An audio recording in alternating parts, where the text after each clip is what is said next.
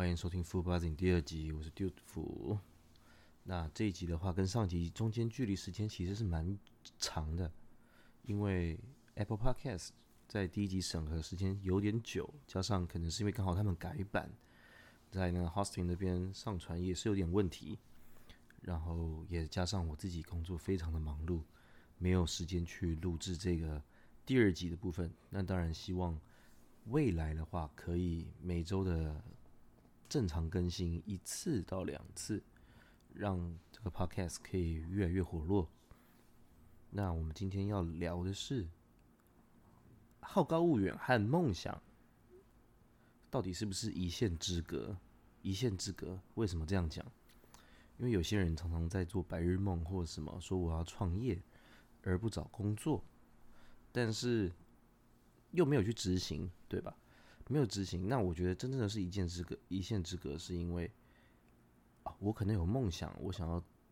当老板，我想要财富自由，赚多一点钱，但是我去实行，我去实行之后呢，那我可能失败了嘛？因为以前，哎，也不能讲以前，我也有类似的经验，我有我有梦想，创立过成立一个品牌，当然是自创品牌嘛，设计的品牌，那跟几个好朋友去创业。那我们当初呢，是从国外开始做起。现在很流行集中募资，前几年很流行了，近几年好像比较少看到呃这类似的东西。要不然就是因为我没有在在注意这一块了。之前在国外的话，常常会呃 Kickstarter 或是 Indiegogo 这个募资平台是美国前两大的。那台湾的话，应该就是 Flying V 还有呃泽泽嘛。那台湾的话。我比较没有接触，因为我想说，我从国外的开始做起，然后打回台湾。像台湾有一些品牌，其实也是从国外募资回来的，像是呃那个 Switch 的品转接器，原本叫什么 Genki 吗？Genki 好像是 Genki 还应该叫 Genki 吧。另外一个的话，就是大家平常 iPhone 有在用的犀牛盾，犀牛盾也是从国外的募资开始做起。他们当初都是在 Kickstarter 上面。啊，募资到很高金额，呃，很高金额，然后回到台湾之后，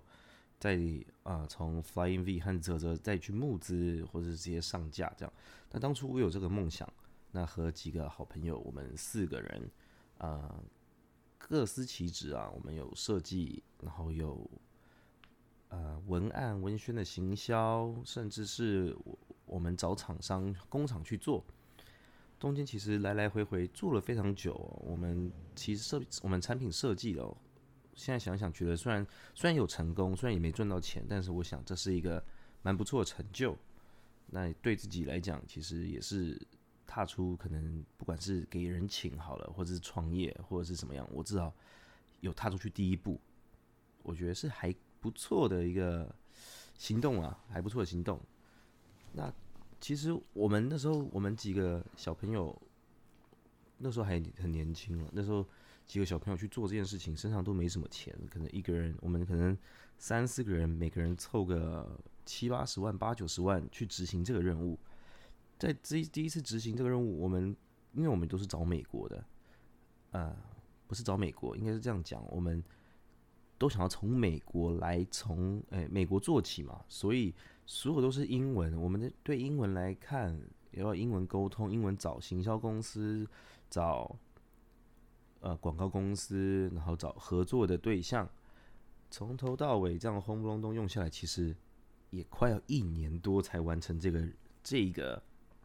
这个创业的行动，这个产品的开发。中间来来回回，我记得我们还买了一台三 D 印表机，因为我们做的是实体商品。那有关的是啊，lifestyle 可能就是一种生活品味的东西，所以我们在中间我们买个三 D 印表机，自己打印，然后请工厂送样，加上啊我们试用产品，但是产品 产品其实。后来上市的时候，当然外观是我们的外观是非常好看的，但是实际上的用途当然重看不重用。不过我们都是用真材实实料了，那这也不是这次的重点。那在中间其实我们花了好多钱呢，我们花了我们花了行销钱，我们行销钱因为下 Facebook 广告嘛，我们在对国外市场对集中募资这个不知道特别的熟悉，所以我们请比较有名的行销公司。那时候我我和我另外的呃合伙的把。信用卡直接交给那个行销公司，他每天就帮我们一直刷，一直刷，一直刷，每天跳两万多块的网络行销费用。但对美国来讲，可能是很便宜的，而且是已经认识了，已经认识，原本就有朋友介绍，已经算打折给我们了。结果每天这样下，我们的卡就两万多，两万多，两万多哦，你报了再换你的，他的报了再换我的信用卡。我们光前面每天在行销下来，我们真的是心里都快爆炸了。那当然，最后还是有可能，我们不敢讲行销的丢下去到底钱是有没有转换成订单，但是。最后了，我们集中募资的目标是有达到的，甚至我们也呃把全部的商品都做呃做完了，真的出出去，但是没有真的赚到钱，没有真的赚到钱。嗯，相信各位如果现在去如果去国外的 Kickstarter 或是 Indiegogo 找的话，一定还都一定会保存着我们的 成品啊，那些记录都还在。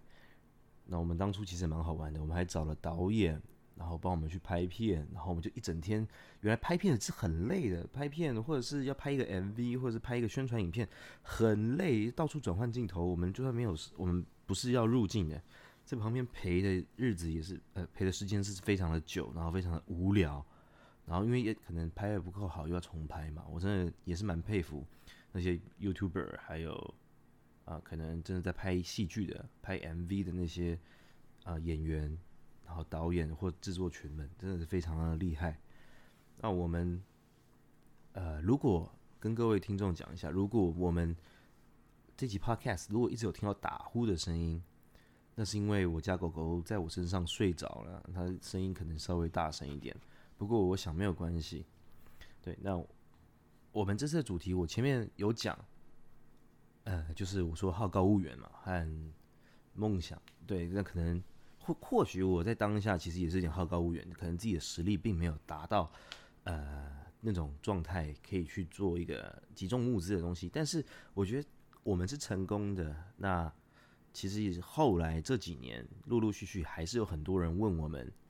呃，东西有没有货啊什么？但是我们确实是没有资金去做更多的量了。我们产品都卖完了，但是实际上是没什么在赚钱的。然后包装盒剩一大堆木盒这样子，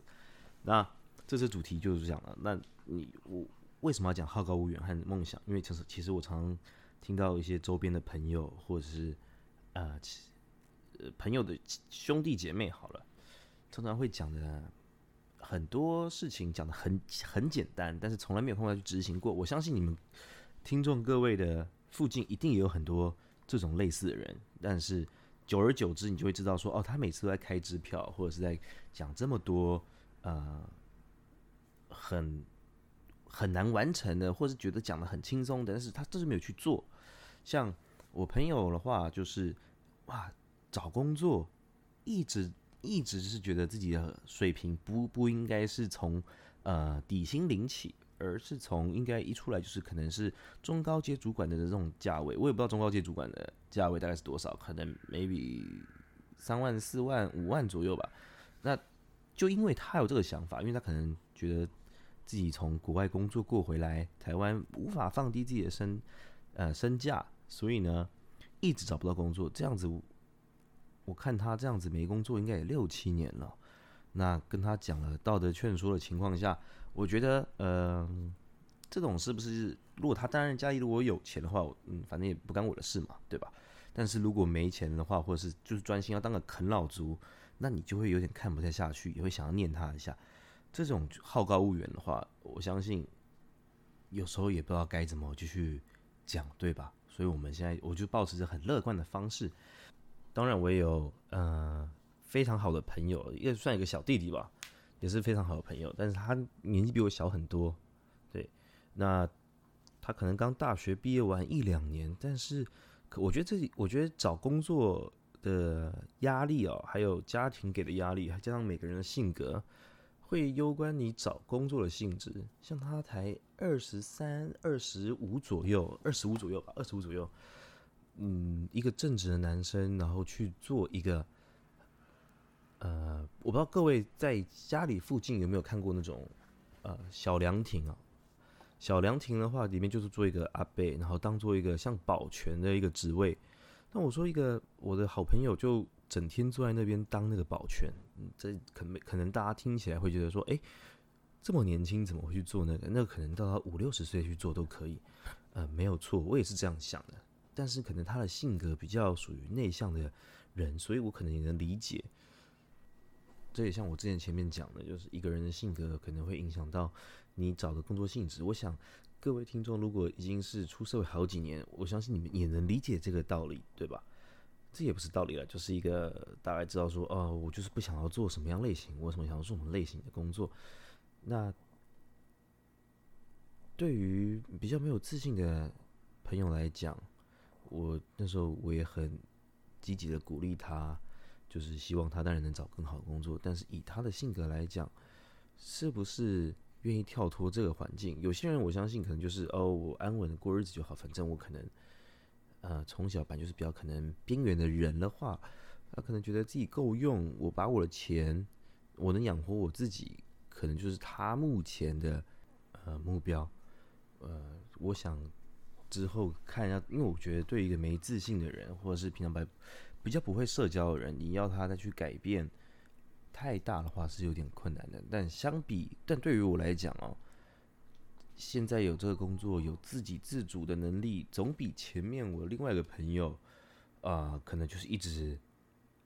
不找工作，然后